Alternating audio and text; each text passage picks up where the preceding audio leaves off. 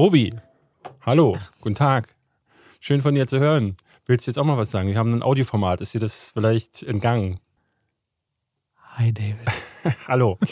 Robert, ja. eines meiner größten Ziele als Jugendlicher war es, eine riesige Sammlung an Kung-Fu-Filmen zusammenzutragen.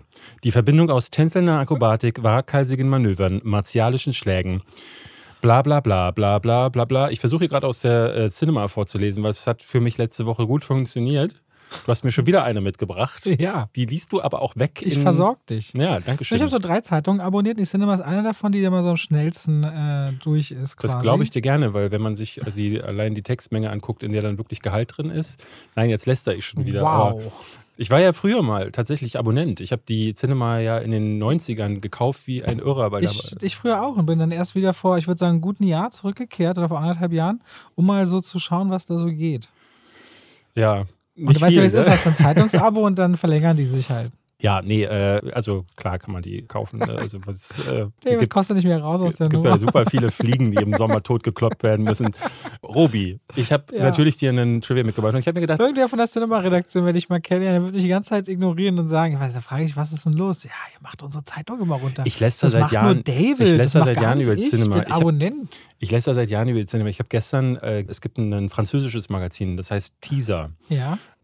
Kannst du mal nach Teaser Magazine suchen und kannst dir mal anschauen, was das für Cover sind und wie die gestaltet sind. Und, Und das ist richtig geil, oder was? das ist halt einfach, ne, schau dir das hier an und dann vergleich mal das aktuelle Cover über James Gray zum Beispiel Okay. oder letzten Monat mit äh, Marilyn Monroe drauf für Blond.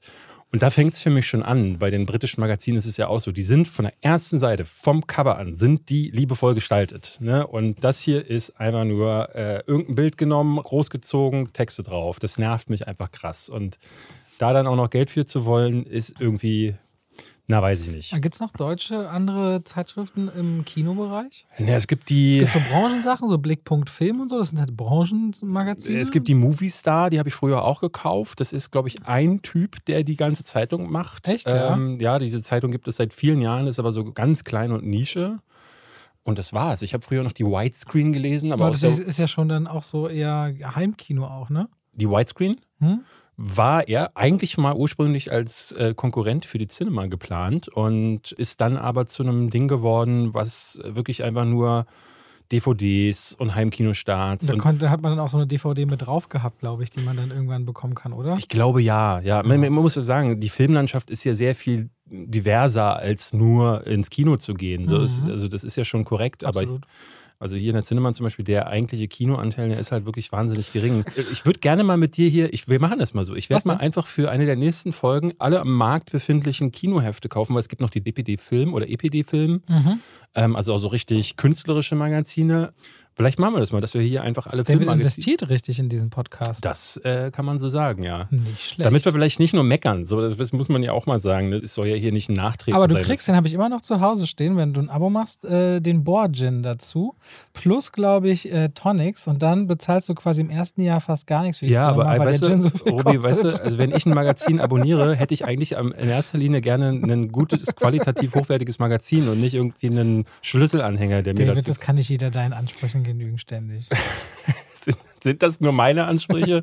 Komm mir doch eigentlich mal, wofür du hier bist. ja, ich bin hier, um dir quasi. Äh, was Neues beizubringen. Ja, ähm, ich habe inspiriert von deinem Trivia letzte Woche, habe ich mir gedacht. Ach, ich ich letzte Woche gemacht. Ach so, Du hast- eine Fragerunde? Es gibt eine Fragerunde, Oh genau. ich, nein. weil das macht, glaube ich, auch für die Leute Sinn. Dann können sie nämlich selber ein bisschen Mitraten. äh. Ich habe Okay. dir zwei Filme mitgebracht, die ja, ich ich nicht gesehen habe. durch Stichpunkte umschreibe. Doch ich weiß sehr genau, dass du zumindest Okay. einen davon hast du gesehen. okay, Den- bei dem König der anderen Löwen. Weiß ich nicht genau. Ich fühle mich ja jetzt hart unter Druck gesetzt, ne? Das ist der Moment, wo ich meine jegliche Glaubwürdigkeit verlieren kann, wo die Leute schon die Hände über den Kopf zusammenschlagen, die gerade joggen das und Auto ist- fahren. nee, das- ist doch interessant, das darüber läuft zu in reden. deinem ist Kopf doch, immer Genau, ab. genau, ist doch interessant, Läuft darüber zu reden. Lass doch mal kurz darüber reden, weil ich empfinde jetzt Druck, ne? Das Warum? Ist, ja, weil ich jetzt denke, jetzt äh, entscheidet sich wieder David. Du kannst doch aber gar nichts verlieren. Du hast doch recht, David. Ich, guck mal, der Schritt ist doch, das ist doch das Wichtige. Ich rede darüber und mache das nicht mit mir alleine aus. Ich freue mich jetzt auch richtig drauf. Ich wollte ja nur sagen, Leute, wenn ihr zum Beispiel draußen auch so Situationen habt, ihr könnt euch anvertrauen und ihr könnt darüber reden. Das hilft schon viel. So, es baut sich schon Druck ab, indem ich jetzt äh, sage, na, vielleicht habe ich die Filme gesehen, da kennen sie trotzdem nicht. Ich glaube, dich macht als guten Filmkritiker nicht aus, dass du jeden Film gesehen Doch, hast. David, und das genauso funktioniert das Filmkritiker-Quartett. Wenn wir so Karten hätten, gesehene Filme, So wie eher PS. Gesa Gesamtpunkte vergeben. Äh, Durchschnittswertung, wer hat die höchsten, wer hat die wie niedrigsten. viele Wer- Videopreise zurückgegeben? Also wenn es nur danach ginge, dann gibt es in Deutschland, ne, also wenn ich mir zum Beispiel den Schröckert von Kino Plus angucke, was, Ja. der ist wie so eine wandelnde Enzyklopädie. Oder Tino Hahn, mit dem man zusammen den Podcast macht, der kennt Filme, ja, von denen habe ich noch nie in meinem Leben gehört. Und das ist Aber halt. können die auch kochen? So. So. Und da kommt nämlich im Gegensatz zu mir, der fällt mir noch eine Geschichte ein. Soll ich noch vor dem Trivia noch was? Äh, Ich habe gestern auf dem First Steps Award die, die Verlagerung eine Frau kennengelernt, die arbeitet in der DFFB, also Filmhochschule äh, in Potsdam. Grüße geht raus an Josephine. Ich habe sie gestern laut, die da hat schon eine Currywurst gehabt, gerufen. So haben wir uns kennengelernt. Auf jeden Fall hat die mir die Geschichte erzählt, warum die beim Mauerfall so traurig war. Bei was? Beim Mauerfall. Ah, mhm. Äh, willst du kurz hören? Ich fand das ganz niedlich, weil ich wäre nie drauf gekommen. Die ist auch 35 wie ich, die war also zwei beim Mauerfall und Ja. die wohnte in der Wohnung so nah an der Mauer, dass ihr Kinderzimmer immer, weil die so doll beleuchtet war, immer hell war. Und als die Mauer gefallen ist, gab es die Beleuchtung nicht mehr und sie hatte immer Angst im Dunkeln. Ah. Und deswegen hatte sie als Kind dann immer Angst und konnte nicht richtig schlafen, als die Mauer weg war, was weil waren denn auf das einmal für dunkel beschissene Wohnungen, wenn die direkt am Mauerstreifen direkt an der Mauer sind? Keine Ahnung, wo muss es reingeleuchtet haben, aber irgendwie fand ich das Ja. eine so süße und gleichzeitig also süße Geschichte verknüpft mit einer Sache und ich dachte, hä? Also wollte ich kurz erzählen. Fand Also für mich als Filmfan war der Mauerfall ja mega, ne? weil ich weiß noch, dass als die Mauer damals dann fiel und wir du rüber neun sind, warst. genau, ich war neun, ähm, bin ich da angekommen am Zoo irgendwo und äh, ich glaube am KDW war Haben gerade... Kinder auch so Willkommensgeld gekriegt? Nee, bestimmt nur Doch, Erwachsene. doch, die Echt? ganze Familie. Ich habe auch 100 D-Mark bekommen. Durfte sie behalten oder haben die Eltern so Mein Vater hat mir davon einen Transformer gekauft. Also es war nicht der Transformer, sondern nicht von, von war so eine? Billigvariante. Genau, nicht von Mattel. Ist, nicht, ist Transformers Mattel? ich, boah, ich, Ist das nicht? nee, nee, Hasbro. Äh, Hasbro, Hasbro, Hasbro, das. oh Gott, Hasbro. ja, stimmt. Und ich will ihm den Benefit of the Doubt geben, aber ich bin mir relativ sicher, dass er ähm, für 20 Euro eine Scheiße gekauft hat und die restlichen 80, 80 hat er dann Schokolade für, und Kippen. Ja, oder so Nutten und Koks, was man halt so macht, wenn die Mauer gerade wieder gefallen ist. So. Jetzt möchte ich gerne mein Schiff wieder mal Aber noch ranbringen. ein Thema, was wir mal ablenken können? Nein. Okay, gut. Also, der Film, Der Druck steigt. über den ich jetzt spreche, ist im Jahr 1987 veröffentlicht Das ist mein worden. Geburtsjahr. Guck mal an. Habe ich extra für dich rausgesucht. Terminator 3, Nee, 2. nein. Okay. Zwei war 1990, glaube ich. Okay. Ich gebe dir einen zweiten Tipp. Blade Runner. Der Film war bis ins Jahr 2013 noch indiziert. Erst im April 2013 wurde er von der Liste Das ist doch gestrichen. wieder eine von deinen Horrorsachen. Da ist doch hier so. Das Genre hast du schon mal ist das schon erraten. wieder dein Evil Dead oder Tanz der Teufel oder wo ich da wieder nicht nee. weiß, wer. Ja.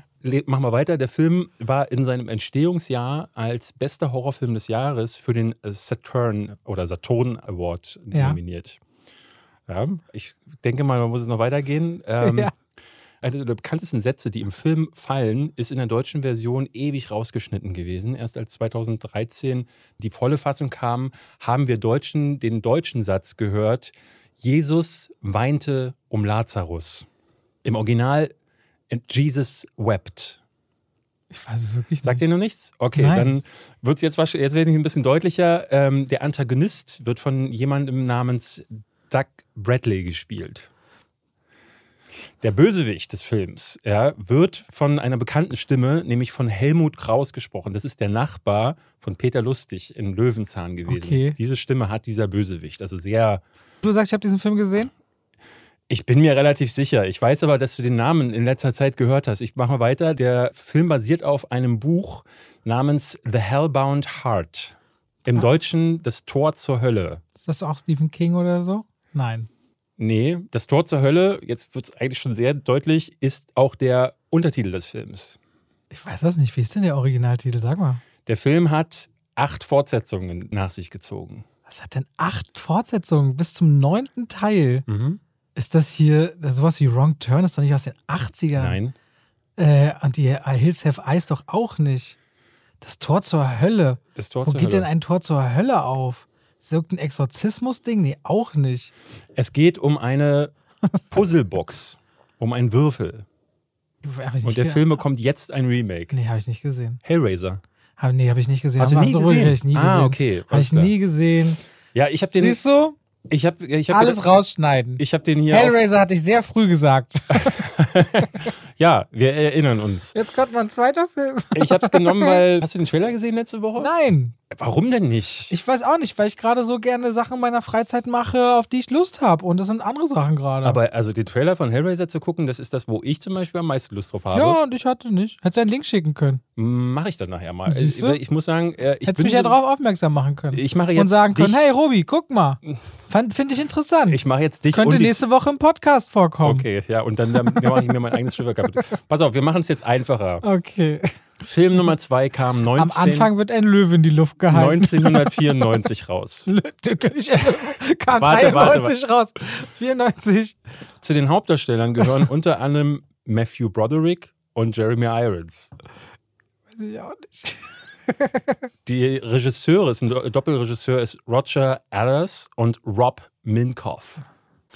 Der Film war ein Riesenerfolg. 989 Millionen Dollar hat er eingenommen. 1994. 94. Mhm. Der, Das, kann Arbeitstitel, ja, das ist ja dann auch ein Action- oder Sci-Fi-Film, wenn die so groß sind. der Arbeitstitel war King of the Jungle. ich fühle mich richtig wie so bei Wer wird Millionär. Das ist doch irgendein King Kong. Kam, hä? King, of, the, Jungle. König des Dschungels? Das ist doch irgendwie Mowgli oder König der. Äh, ist doch, äh, Und er hat den Oscar für die beste Filmmusik bekommen. 1994. Mhm. King of the Jungle. So viel Geld, den muss ich gesehen haben. Das geht gar nicht anders. Es ist König der Löwen. Hä, wirklich König ja, der es Löwen? ist König der Löwen, ja. Aber kommt er nicht 93 raus? Ich hatte vorhin geguckt, also mag sein, dass ich mich vielleicht. Oh, da muss der direkt irritiert gewesen sein, als ich 93 gesagt habe, ne? Der Äh, hat 94 gewonnen, glaube ich. das weiß ich ehrlich gesagt nicht. Das filmen wir jetzt raus. Nee, 94 steht hier. 1994. Ja, beste Filmmusik, ja, du hast recht, König der Löwen. Hast, Ja. Hättest du doch sagen können, wird ein Löwe in die Luft gehalten. Wie, wie, war, ich bin doch nicht bescheuert. Also was ich interessant fand, und da, ich habe das gerade ja auch gemerkt, äh, der hatte ich, dieser äh, Fakt hatte ich so ein bisschen rausgeworfen. Die wollten den tatsächlich vorher King of the Jungle nennen, haben Ja. dann aber gemerkt, im Dschungel gibt es ja gar keine Löwen. Ne, das war erst der Arbeitstitel, war King of the Jungle. Ja, ja, da gibt es bloß Tiger. Ja, so. Und Und, Tiger und Löwen wohnen ja nie in der gleichen Ecke. und deswegen ähm, haben Aber können sich trotzdem kreuzen zur größten Raubkatze der Welt, aber dann nicht mehr fortpflanzen. Dann haben sie Dann kommt der umbenannt. Liga raus. Wusstest du das? Nee, Heißt du wirklich Liga? okay. Ja, Riesentier. Riesentier. Okay. Ein Liga. Ein Warum Liga. nicht Töwe? Weiß ich nicht. Ne? Das ist ja wie beim, was ist das noch? Das Maultier oder so. Ist ja auch Kreuzung aus Pferd und Esel und kann sich dann nicht mehr fortpflanzen. Okay. So. Warum heißt es nicht Fesel? ich habe es mal auch Du hast anders. mich gecopy-pasted. Naja, es war jetzt nicht gecopy-pasted, aber ich finde es doch ganz nett. Also ich- äh, ehrlich gesagt, Also ich bin ich gespannt, Strike, jetzt bin ich aber gespannt, wo von beiden, weil letztes Mal gab es ja einen Bezug zum Inhalt der Folge mit Viola Davis. Wann kommt heute nochmal König der Löwen oder Ich- Hellraiser? nee, vor? ich- ich- hey, Robert, also Triangle of Sadness hat mich sehr an Hellraiser erinnert am Anfang. Nee, aber Hellraiser ist ja ein Thema, was wir eigentlich, ne, wir reden ja manchmal über Trailer. Ich wollte ja. Ja. einfach mal sagen, Leute, guckt euch den Hellraiser-Trailer an, wenn ihr, jetzt ist ja der Monat, jetzt geht's langsam los mit Horrorfilmen. Wir Ja. reden auch heute über mindestens einen Horrorfilm, falls du nicht noch einen mehr mitgebracht hast. Wir haben daher heute auch Ich habe keinen. tausend Zahlen. 1000 Zeilen ist ein Horrorfilm, ja, den habe ich auch gesehen. Ja. Ich würde sagen, wir machen erstmal das, was man machen sollte in so einem Moment und begrüßen die Leute mit, Mit- Herzlich willkommen zu, zwei, wie Pech und Pech Schwafel. und Schwafel. Ich habe super viel gesehen diese Woche. Ich habe auch ein bisschen was gesehen. Ach, schön. Ich es ist fast so, als hätten wir Sachen- hier einen Ich habe Kinopodcast. fünf Sachen mitgebracht. Fünf? Fünf. Okay, Das dann ist viel. zähl mal auf. Also wir, ich glaube, ein bisschen haben wir zusammen gesehen. Tausend Zeilen haben wir gerade schon gesehen. dann habe ich die ersten drei Episoden und du die ersten zwei von Star Wars Andor, Andor. gesehen, falls wir drüber reden wollen. Der Nachname habe ich gesehen. Aha. Und Ticket ins Paradies nachgeholt. Den hast du geguckt? Echt? ja, allein schon, weil ich über Julia Roberts reden wollte im Podcast. Wo du gerade allein sagst. Weißt du, was ich interessant fand? Wir hatten eine Dann- Nachricht bekommen, ich weiß nicht, ob du das auch bekommen hast. Äh, uns hat jemand, der Zuschauer, geschrieben, dass er jetzt im, hattest du mir das geschickt, dass er in Avatar gegangen ist? ja. in die Vorstellung, weil er ne, Avatar mal wieder im Kino erleben wollte und äh, da auch die Szenen vom zweiten Teil sehen wollte.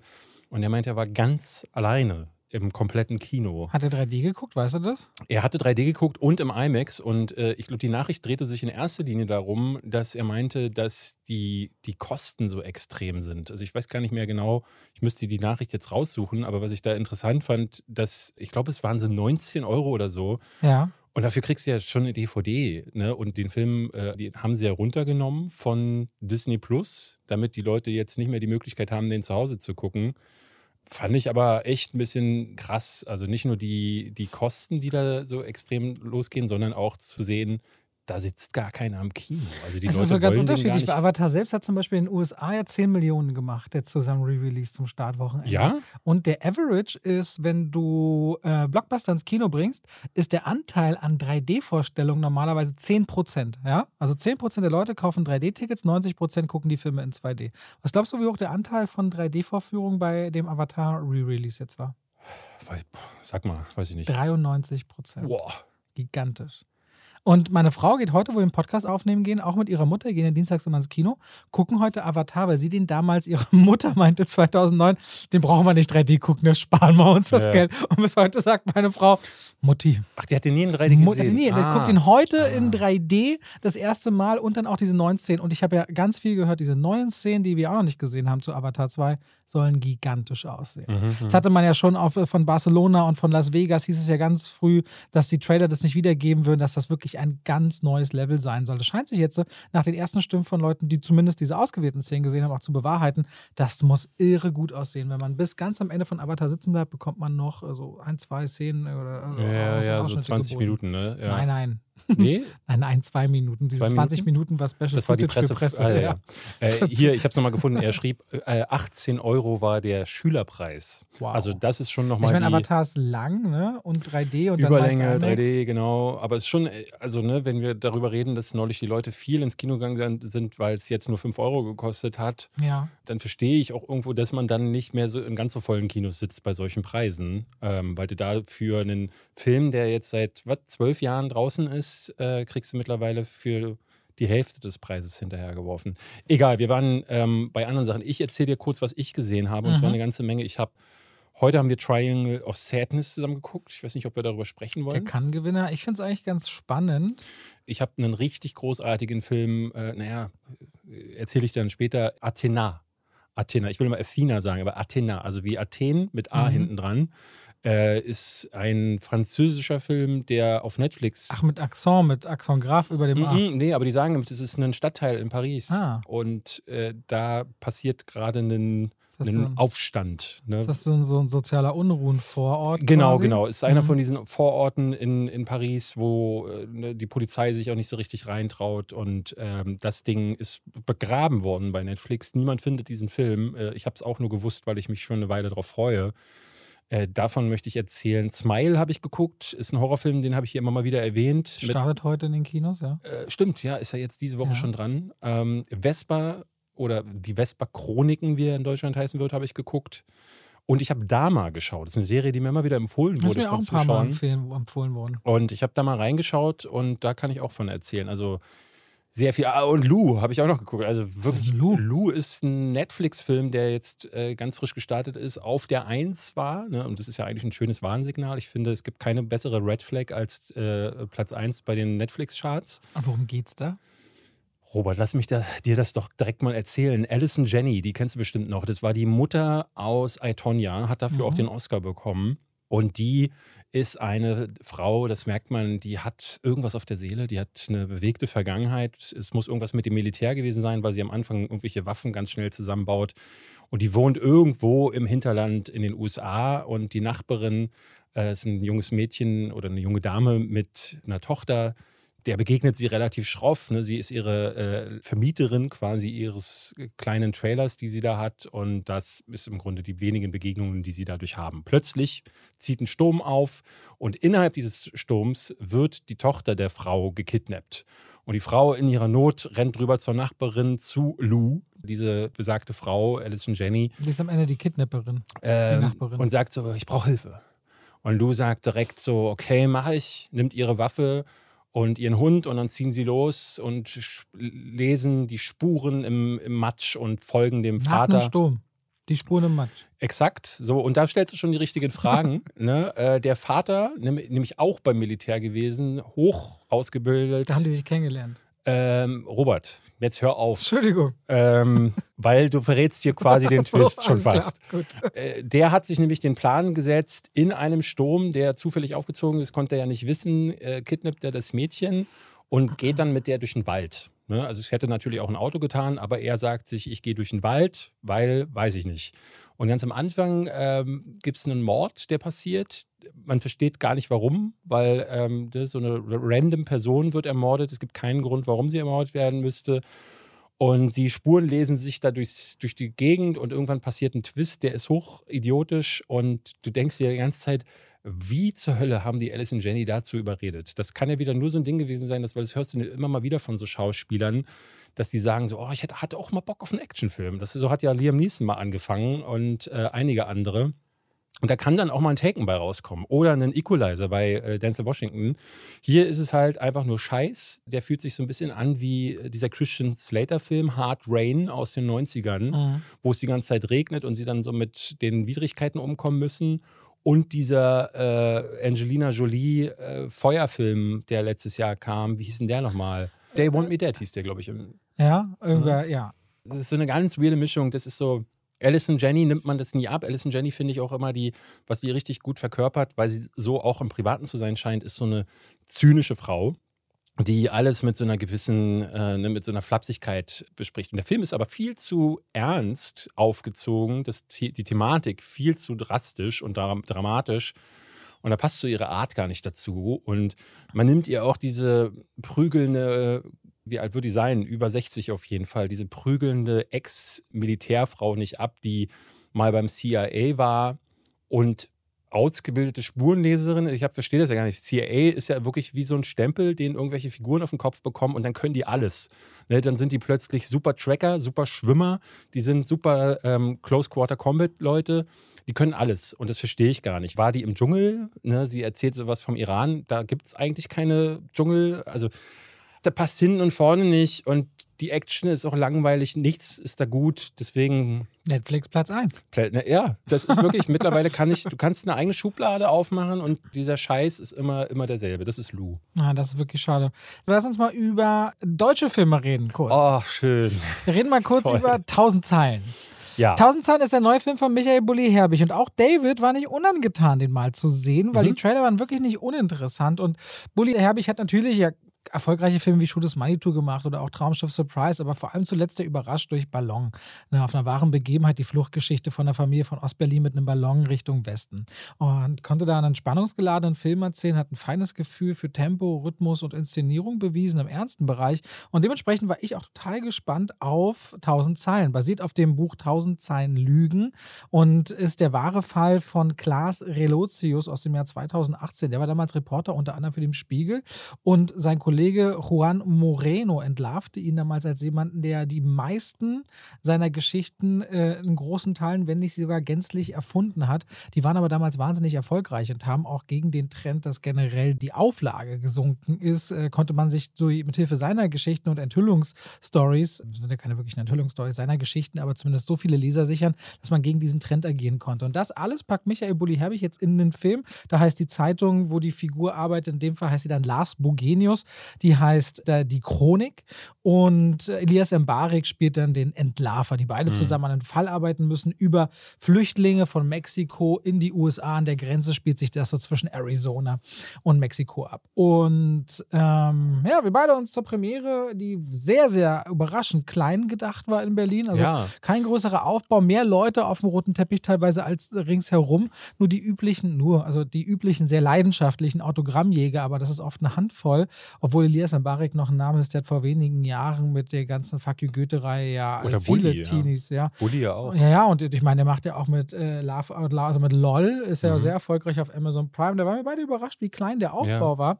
Und die Geschichte, die er dann erzählt, weil die Trailer hatten einen guten Schnitt, einen guten Tempo und sehr viel eigene Lobpreisung hat Konstantin Film, nee, Warner Brothers reingeschnitten von allen möglichen Pressestimmen, die sagen, großartig, bester Film und so weiter. Da hat man natürlich Erwartungen hochgeschraubt. Was dann aber passiert, ist ein Film, der sehr, sehr oberflächlich wirkt. Dafür, dass es um einen Journalisten geht und letztendlich um die vierte Macht und die Verantwortung, die investigativer Journalismus eigentlich hat und wie man auch das gegenseitig kontrollieren sollte, wird geflissentlich nicht wirklich beachtet. Das wird uns nie erklärt, warum dieser Lars Bogenius erst einmal, was ist das für ein Typ? Was hat er für einen Antrieb, sich Geschichten auszudenken? Also, wo kommt dieser Charakter her? Wo fehlte dem vielleicht Liebe, Aufmerksamkeit? Warum braucht er das so im Mittelpunkt zu stehen? Dann die Figur, die Elias Sambarek spielt, der Typ, dem nach und nach so Ungereimtheiten äh, ans Tageslicht Kommen, auch seine Leidenschaft für seinen Beruf. Warum will der das jetzt unbedingt aufklären und ist bereit, seine Privatleben, sein privates Glück dafür aufs Spiel zu setzen, erklärt sich nicht. Dann wird in diesem Film, der sowieso nur 93 Minuten geht, ungefähr 25 bis 30 Minuten eine Familiengeschichte eingewoben, die es überhaupt nicht braucht, weil da eine ganze Geschichte erzählt wird über, du vernachlässigst deine vier Kinder und deine Frau und die Frau ist auch wieder mal, darauf wurde ich erst im Nachhinein hingewiesen, wie so oft anscheinend letzten deutschen Produktionen, nur erfolgreich noch als Foodblogger oder als Bloggerinnen. Mhm. Frauen scheinen anscheinend im deutschen äh, Film immer mehr geframed zu werden zu Social Media Erfolgsgeschichten, ansonsten könnten sie wohl nicht so viel, darüber, das habe ich nur ein paar Mal aufgeschnappt, aber nicht weiter darüber geredet und diese ganze Familiengeschichte braucht es nicht. Die nimmt dem Film 25 Minuten ab, bremst den auch unglaublich ein, dann wird irgendwann nochmal Kurt Krömer als ein Fahrkartenkontrolleur eingebaut, was völlig deplatziert wird. Und vor allem, um ja. diese Geschichte zu erzählen, dass er sich von seiner Familie entfernt, da hat der Film eine Szene, da sitzt er mit einem Fotografen in einem Auto und dieser Fotograf sagt, wenn deine Frau anruft, geh ran. Ich habe das mal nicht gemacht mhm. und dann war sie weg, als ich nach Hause kam. Und diese eine Szene hätte gereicht, um all das zu erzählen. Und so bleibt Tausend Zeilen ganz oft oberflächlich, anstrengend, unterhaltsam will er sein. David meinte schon in der Premiere zu mir, will er jetzt hier auf Adam McKay und The Big Short machen. Das ist absolut richtig, weil Jonas Nye sich immer wieder so wie Ryan Gosling in The Big Short an die Kamera dreht. Aber es wirkt alles wie eine Light-Version. Und wenn man schon Mediensatire macht und dann sagt, okay, wir machen einen auf Wolf of Wall Street oder Weiß, dann muss man erstmal einen ernsthaften Grund finden oder einen ernsthaften Boden oder einen Punkt, wo man versteht, das ist also die Fallhöhe, die ich hier kreiere. Und daran scheitert tausend Zeilen sehr. War sehr das, enttäuscht. ich finde, das ist der völlig falsche Fokus. Ne? Sie erzählen halt ähm, an dieser Familiengeschichte entlang und die, die will ich gar nicht sehen. Ne? Also, weil das ist ja, du hast bei tausend Zeilen halt die Möglichkeit. Als hätte man diese typische Family-Romcom einbauen müssen, damit das gewohnte deutsche Publikum ja. das bekommt.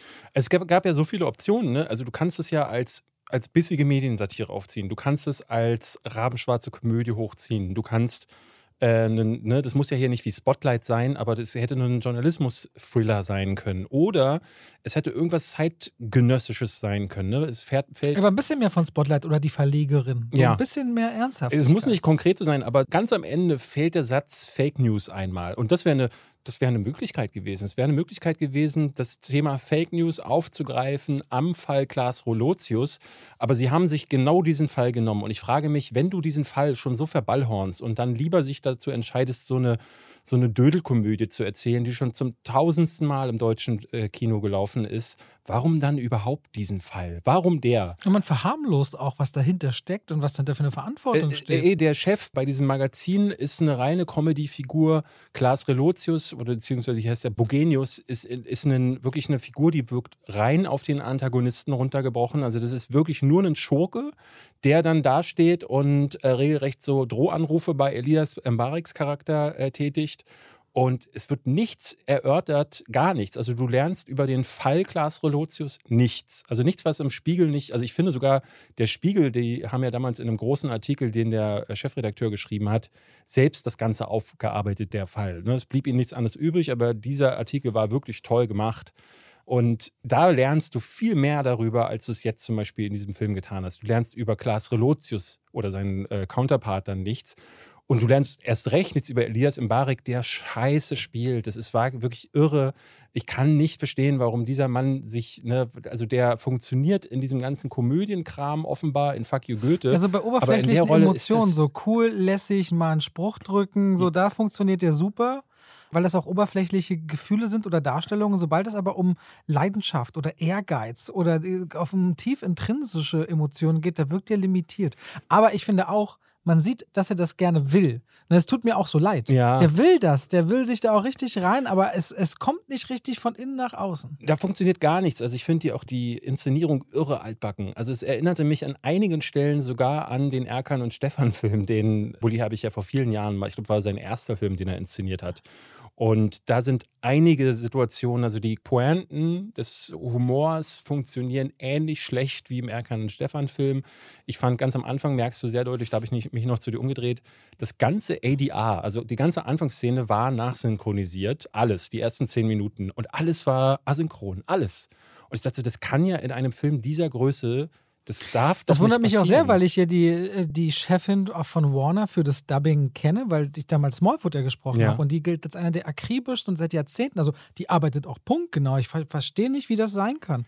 Was da los Ey, oder eine Abmischung Es ist. wirkt wieder wie so ein Film, da wurde sich eine Story mit großem Profil rausgesucht, damit sich dann die Branche einmal bei der nächsten Hör zu oder Bambi-Verleihung dann einmal abnicken darf und sagt so, da haben wir wieder einen richtig tollen Film gemacht, mit einem richtig spannenden Thema. Wir bringen noch wirklich die echten Themen ins Kino. Aber das habt ihr gar nicht getan. Tatsächlich ist das wirklich eine Tralala-Komödie, wie sie tausendmal im deutschen äh, Kino äh, normalerweise läuft. Und dieser Klaas Relotius-Fall, der ist irgendwo ganz weit hinten, ist das die Grundlage dafür, mit der Bully Herbig gar nichts anfangen kann. Ich fand ihn beschämend. Also gemessen an der Tragweite, die dieser Fall hat, finde ich das mehr als beschämend, was die daraus gemacht haben. Und damit schalten wir raus aus dem Podcast und rein in die Werbung. David, Du willst wieder fragen, ob ich mich mit Finanzen auskenne und willst über mich lachen. nee, ich will nicht über dich lachen. Ey, ich habe mit dir schon da gesessen und deine Finanzen gewälzt. Das Ja. hat dein Leben verbessert. Ja, das, das, Man kann nicht sagen, dass mein Tipp an dich nicht dein Leben bereichert hätte. stimmt. Du bereicherst generell mein Ja, Leben, du hast mich Robert. schon traurig angerufen und gesagt, was soll ich machen? Habe ich gesagt, das ist ganz einfach, mach dir keine Sorgen, wir kriegen das hin. Und dann wurde es hingekriegt. Und zwar dank Unter anderem wäre ein Tipp, wo ich von vielen Freunden, auch bei mir und auch im Familienkreis weiß, die lieben und nutzen Finanzguru. Und da brauchst du auch einfach nur in den App Store gehen oder in den Google Store. Da siehst du die zigtausenden Bewertungen, die alle auch horrend großartig sind, weil Finanzguru ist eine App, die dröselt dir im Grunde dein ganzes Ausgabenverhalten auf. Das heißt, deine Konten, da kannst du alles Mögliche miteinander verknüpfen, wie auch zum Beispiel dein PayPal. Und dann kannst du dann verschiedene Kategorien anwählen und siehst, aha, so und so viel gibt es zum Beispiel für Miete raus oder für dein Auto oder für Strom und andere Kosten oder für Kleidung oder für Fortbildung oder für, muss man ja sagen, David, der geht auch viel essen. Ne? Würde mich mal interessieren, wie viel gibt der eigentlich jeden Monat für Essen Das gehen weiß aus? ich ehrlich gesagt Ich glaube, der wird sich erschrecken, was dabei Ja, eigentlich ja. zusammenkommt. Er wollte mir nicht letztens erklären, dass er weniger ausgibt als ich. Naja, weil ich gehe ja nie Aber essen. du kaufst dafür gesünder ein. Ja, aber Essen gehen ist immer viel teurer. Würde dir zumindest Finanzguru alles aufdröseln Okay. und daran könnt ihr dann auch zum Beispiel entscheiden, oh, da sollte ich vielleicht sparen oder das machen wir so ein bisschen anders. Und Finanzguru kann euch da auch tatsächlich in der App helfen. Und da gibt es auch eine Pro-Version, denn prinzipiell ist Finanzguru kostenlos. Für 2,99 im Monat gibt es dann sogar noch einen Plus-Zugang, also Finanzguru Plus heißt es dann, mit noch tiefer gehenden Analysen zum Kaufverhalten. Und wir haben natürlich einen schicken Code für euch, nämlich Schwafel. Wenn ihr den verwendet, dann könnt ihr den statt nur sieben Tage, drei Monate kostenlos ausprobieren und dann natürlich weiterführen. Versucht gerne mal mit Finanzguru eure Finanzen besser auf die Reihe zu kriegen. Es ist ja zu eurem Besseren. Die App hat schon gezeigt, dass es viele, viele Leute gibt, die sie mögen, lieben und nutzen. Und damit danke an Finanzguru. Wir schalten raus aus dieser sehr langen Werbung und zurück in den Podcast. Ich hatte ja gestern, ich hatte ja gesagt, ich äh, war die Verleihung des First Steps Awards. Da gibt es ja wirklich auch diese richtig guten, kreativen deutschen Filme und den Hauptpreis, den ich verleihen durfte, der kommt irgendwann mal ins Kino. Da bin ich mal gespannt, ob du dann mal The Ordinaries schaust. Mhm. Wenn der rauskommt, da bin ich wirklich gespannt. Weil das ist dann die Geschichte, wann immer der rauskommt. Ähm, da geht es um eine junge Frau, die sucht ihren Vater und äh, die lebt in einer Welt, in der sind die Menschen unterteilt in Hauptrollen, Nebenrollen und Outtakes. Mhm. Und das sind die Menschen und ihre Qualität und wie sehr der Spotlight auf sie scheint. Und sie ist die Tochter von einer Nebenrolle, glaubt aber, dass ihr verschwunden oder Vater, von dem sie verlassen wurde, ein Haupt, eine Hauptfigur ist. Mhm. Und auf diesen Spuren wandelt sie in einer Welt, wo sie auch tagsüber, wenn sie von Nebenrollen noch besser werden wollen, die haben dann so äh, Training an der Klippe zu hängen. Sie haben Training zu schreien, Training sich zu erschrecken. So alles, was du so im Film brauchst. Mhm. Ne? Und dann wechseln auch immer die Formate, der Look wechselt. Dann geht sie in so Randbezirke, in die Slums, wo Outtakes halt leben und stellt dann fest, die sind gar nicht so, so Abschaum. Ne? Dann steht dann so richtig sowas wie also Abgesang damals als Deutsche auf die Juden runterschaut. Ne? So eine Art, so eine Art Zweite Weltkriegsnummer. Gefühlt entsteht dann und Emotionen werden über Musik transportiert. Also man versucht quasi Musik zu erschaffen, weil das Gefühle sind. Mega kreativer Streifen aus Deutschland. Aus Deutschland. The, The Ordinaries. Aha. Der hat noch keinen Kinostarttermin, aber ich glaube, der hat, holt gerade so viele Preise. Der wird irgendwann kommen und seinen Verleiher finden. Bin ich mal gespannt, weil ich gerade äh, dachte, ah, wieder so ein großer deutscher Film, der nicht so funktioniert. Vielleicht äh, dann mal so ein kleinerer. Ich hätte noch einen deutschen Film für dich. Was kommt nach der Lass mich Vorname? schwer durchatmen. Was kommt nach der Vorname? Der Nachname? Jawohl, der Vorname war richtig erfolgreich in Deutschland. 1,2 Millionen Kinobesucher. Und Sönke Wortmann, der danach Contra gemacht hat oder geschlossene Gesellschaft, muss natürlich nachlegen bei 1,2 Millionen Kinobesuchern. Und äh, ja, nach der Vorname kommt der Nachname. Das Problem ist nur, der erste Teil basierte auf einem erfolgreichen Theaterstück. Mhm. Das heißt, ein Kammerspiel und damals eine Familie, die heißen Böttchers und Berger heißen die, streiten darum, könnte man ein neugeborenes Kind Adolf nennen. Erinnerst du dich an die Geschichte?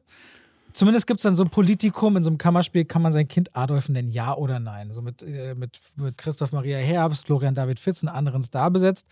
Begibt sich die gleiche Familie jetzt zwei Jahre später auf die Familienfinker, wo die Mutter, die inzwischen mit dem Adoptivsohn liiert ist, eine merkwürdige Geschichte mit Iris Berben unter anderem, die wir gerade erst in Triangle of Sadness gesehen haben. Und dann geht es darum, äh, dass da anscheinend eine Überraschung ins Haus steht, vielleicht eine Hochzeit oder irgendwas und was ist dann der zukünftige Nachname. Und im Grunde sucht Sönke Fortmann in, in einer Fortsetzung eine Möglichkeit, dass diese Familie wieder ganz viele Geheimnisse ans Tageslicht bringt. Das sind dann Dinge wie äh, karrieregeil zu sein, kein Geld zu haben oder nicht zeugungsfähig zu sein oder andere Geschichten, die dann so nach und nach sich um die Ohren geworfen werden. Der Aufhänger ist dann der Nachname, also überhaupt gar kein Politikum mehr, als eher so eine private Schlammschlacht, was also vorher so schön zynisch unterhaltsam war, man durchaus auch verschiedene Standpunkte einnehmen könnte, wird jetzt quasi für so eine ganz einfache, wir sind auf so einem Weinberg-Anwesen-Ding irgendwo in Spanien, um so einen isolierten Ort zu haben, so ein Pseudokammerspiel aufzuziehen. Damit ist der Nachname Name bei weitem nicht mehr so bissig, nicht so clever erzählt wie der erste Teil. Hat seine Momente, weil die Chemie zwischen Florian David Fitz und Christoph Maria Herbst wirklich auch eine Menge, eine Menge an Kraft mitbringt, aber ein arg konstruierter Film, wo dann irgendwie wieder so eine neue Familienmitglied herausgepult wird, von dem noch keiner wusste. Und es geht um das Überwinden und Überleben des eigenen Nachnamens. Und was bedeutet der Nachname überhaupt? Ja, also wenn ich Hein sage, muss ich sofort an David denken. Ne? Geht mhm. gar nicht anders. Klar. Er ist eine deutlich schwächere Version als der erste Teil. Also wer der vorne Vorname mochte und ich glaube, da die Erwartungen rausnimmt, wird mit der Nachname noch okay sein. Für mich aber sogar besser halt als 1000 Zeilen. Und das sind jetzt aber schon die beiden größeren Starts, beziehungsweise der kommt am 20. Oktober raus, ich gerade. Ja. Ist noch Zeit. Der Nachname, ich wollte nur. Ihr, ihr könnt dann einfach so lange 1000 Zeilen, so ja. oft wie ihr wollt im Kino gucken. Ich wollte den noch ranhängen, weil wir gerade bei deutschen Filmen waren. Lass mal wechseln zu den Serien. Eigentlich bräuchten wir so einen Jingle, wo du dann immer so die Serien oder irgendwie sowas. Können wir Jetzt das mal machen? wechseln wir zu den, den, Serien. äh, wollen wir über Andor sprechen? Andor, ja, können wir machen.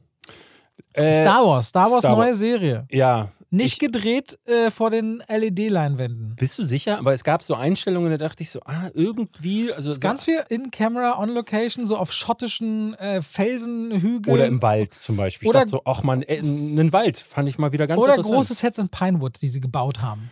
Also das ist auf jeden Fall der große Vorteil von Andor. Von und das ist Andreas. Von, und das ist schon, das ist wirklich absurd, dass man das sagen muss, ne? dass man hervorheben muss, dass die On-Location gedreht haben. Eine Sache, die vor gefühlt fünf Jahren noch ganz normal war. Aber jetzt äh, hat man sich durch Corona, glaube ich, und durch die neue Art und Weise, wie dann zum Teil produziert werden musste, hat man gemerkt, so, ah, ist ja irgendwie günstiger. So, ich hatte neulich ein Video gesehen, da hat jemand darüber gesprochen, dass Filme, die Leute in Autos zeigen, also ne, das ist ja schon immer so gewesen, aber es äh, gab ja diese Phase damals in den 20ern, 30ern, 40ern, wo Szenen immer so gedreht wurden, dass. Dann läuft so eine Wand genau, hinten. Genau, eine Wand hinten läuft durch. So. Wird. Und irgendwann gab es dann das New Hollywood-Kino, so sowas wie French Connection oder. Wo sie auf so einen Bulli gesetzt Taxi Driver. werden, der fährt.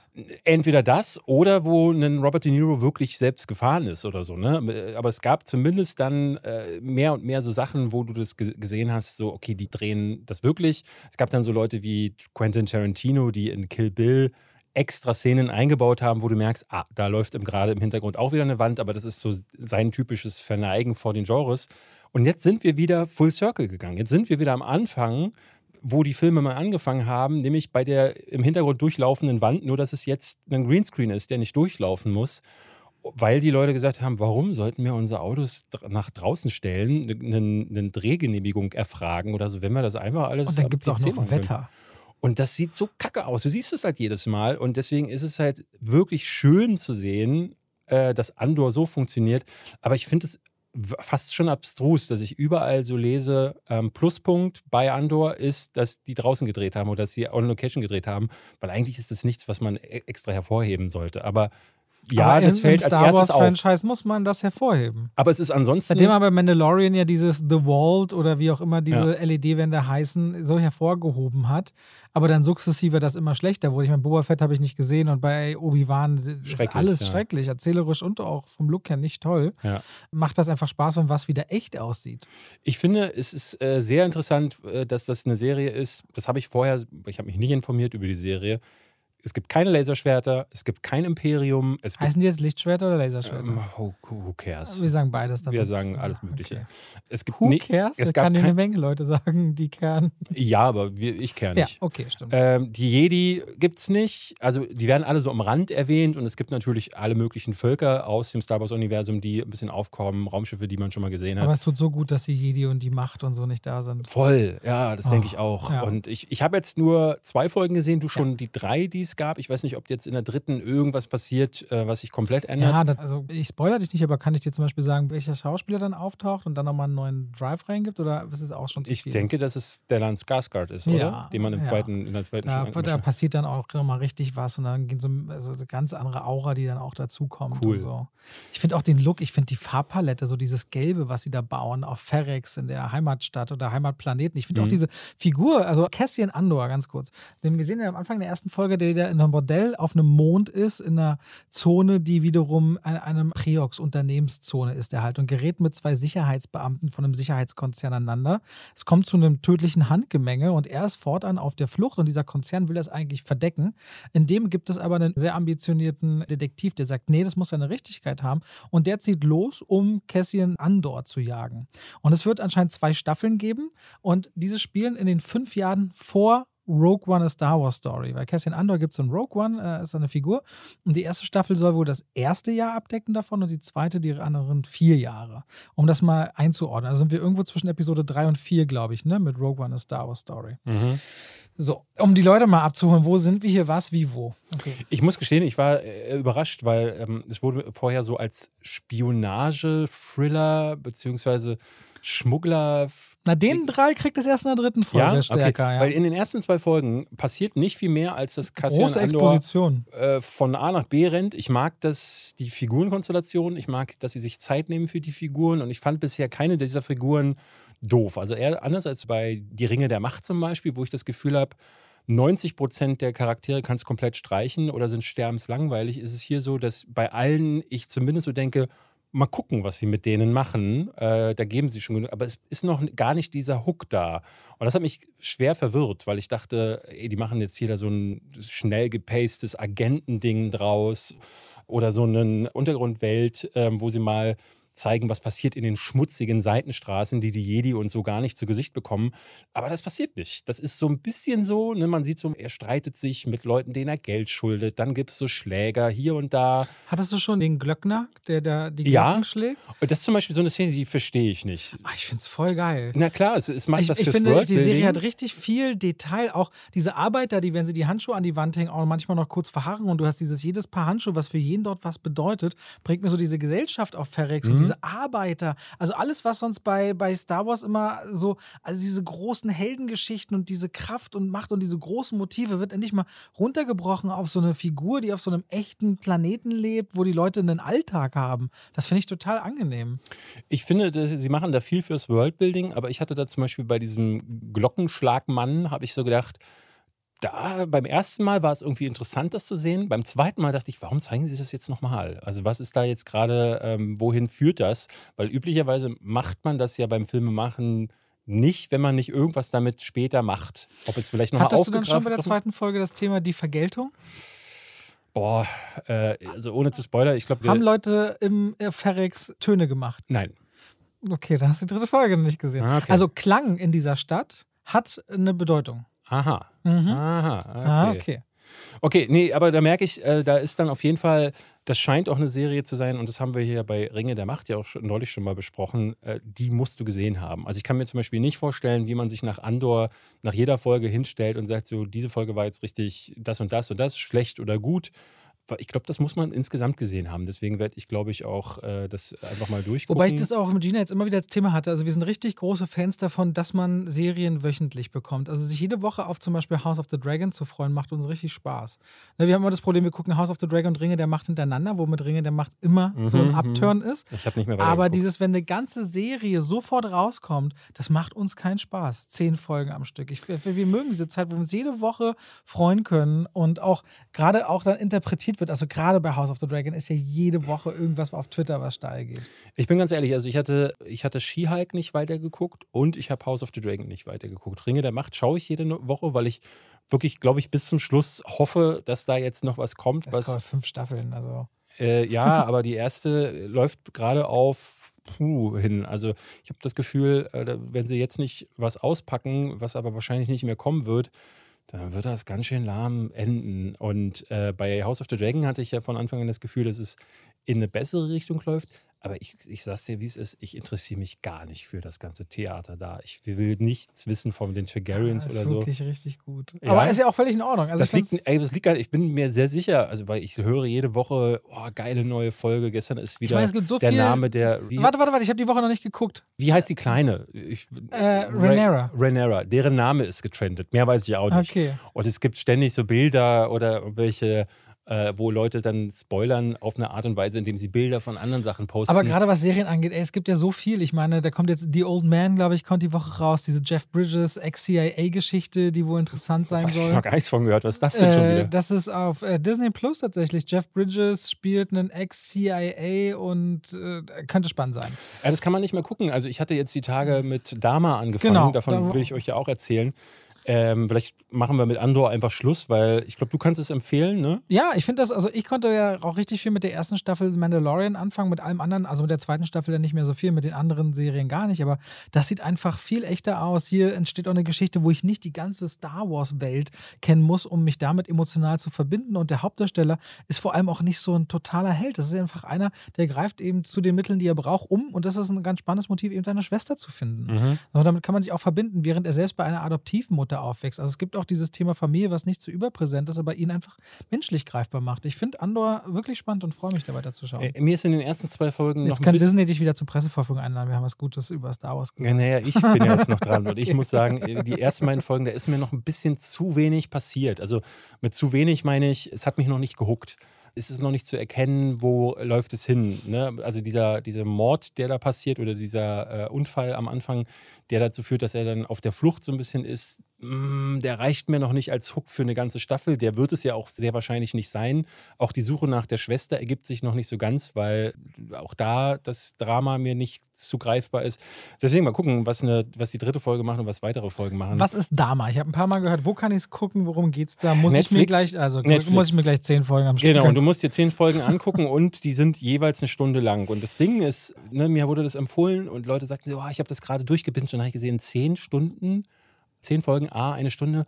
Wer binscht sowas durch? Ne? Und ich merkte, ich habe, ich weiß gar nicht, wann ich- Homeoffice. wann soll ich denn die Zeit dafür finden? Homeoffice und generische Arbeit sind die beste Kombination für Serien, nebenbei noch durchzubingen. Ja, ja, ja, aber mein Problem ist ja, äh, wenn ich schreibe, kann ich nicht gucken. Wenn ich schneide, kann ich nicht gucken. Aber es gibt ja genug Leute, die machen quasi äh, Berufe. Ich sehe das ja bei, bei Gina ganz oft. Ne? Sie schneidet meine Videos zum Beispiel. und Das ist für sie eine Arbeit, die äh, unterfordert sie letztendlich, weil sie eben eine sehr schlaue Person ist. Nee, aber sie, das kann sie halt einfach machen, parallel und hat dann noch genug Kapazitäten, was laufen zu lassen, weil diese Schnittabfolgen und das Design von Thumbnails und Ja, so. du musst ja hören. Also ich, klar, ein Thumbnail kann ich auch designen, aber was ich nicht kann, ist äh, gleichzeitig dem Film zu äh, folgen und zu folgen. Also weil ich ja, muss ja bei mir das, darauf das achten. drumherum dann so das Uploaden, die ganzen Tags und das, das Bei Thumbnail dir ist ja der Schnittaufwand ein Ja. ganz anderer als bei mir. Ja, stimmt. Also ohne das jetzt vergleichen zu wollen, aber ich schneide ja immer und immer wieder an meinen Videos, weil ich nicht durchspreche, so wie du.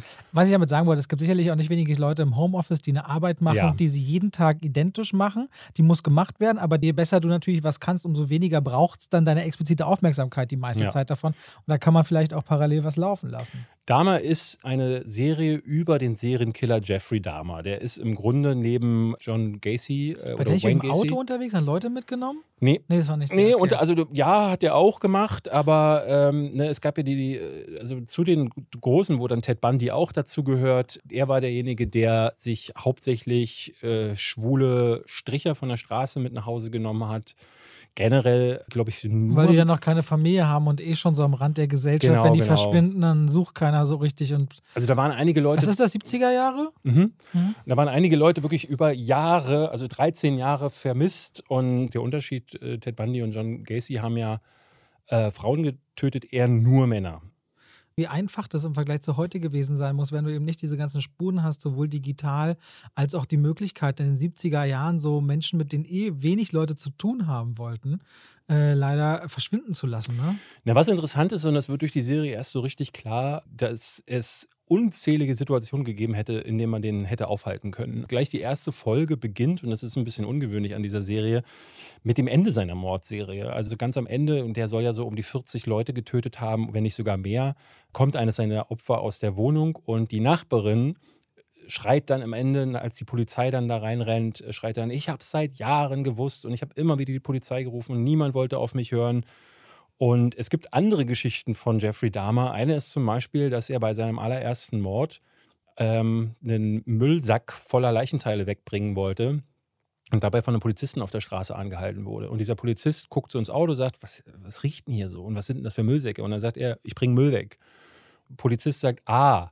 Und ich dachte so, what? Also, ich meine, das kannst du dir ja dann selbst zusammenräumen, wenn da Müllsäcke sind. Das, aber es ist so ein Moment, wo ich sagen würde, dein reines Auftreten wie du das sagst, mhm. ich bring Müll weg. Zwischen, äh, du bist da schüchtern und sagst, nein, ich bring Müll weg. Naja, und Psychopathen sind halt, ne, die Manipulativ, dann in, ja. empfinden dann in der. Müssen ja auch so Opfer anlocken können. Genau, und dieser Polizist wird Jahre später derjenige sein, der ihn auch verhört. Also es gibt dann ein Verhör, wo er ihn zu der ersten verschwundenen Person verhören soll und stellt dann im Gespräch ganz erschüttert fest, dass er diese Mordserie Jahre zuvor hätte aufhalten können, wenn er ihn aus dem Auto gebeten hätte oder in diese Säcke reingeguckt hätte. Und ähm, das ist sehr interessant an der Serie. Ich verstehe total den Appeal der Leute, die mir geschrieben haben, dass sie das fantastisch finden. Gespielt wird Dahmer oder Jeffrey Dahmer in dem Fall von, ich glaube, es ist Evan Peters. Der hat jetzt ja auch in WandaVision nochmal einen Auftritt gehabt äh, und viele mögen den sehr. Und in der Rolle ist der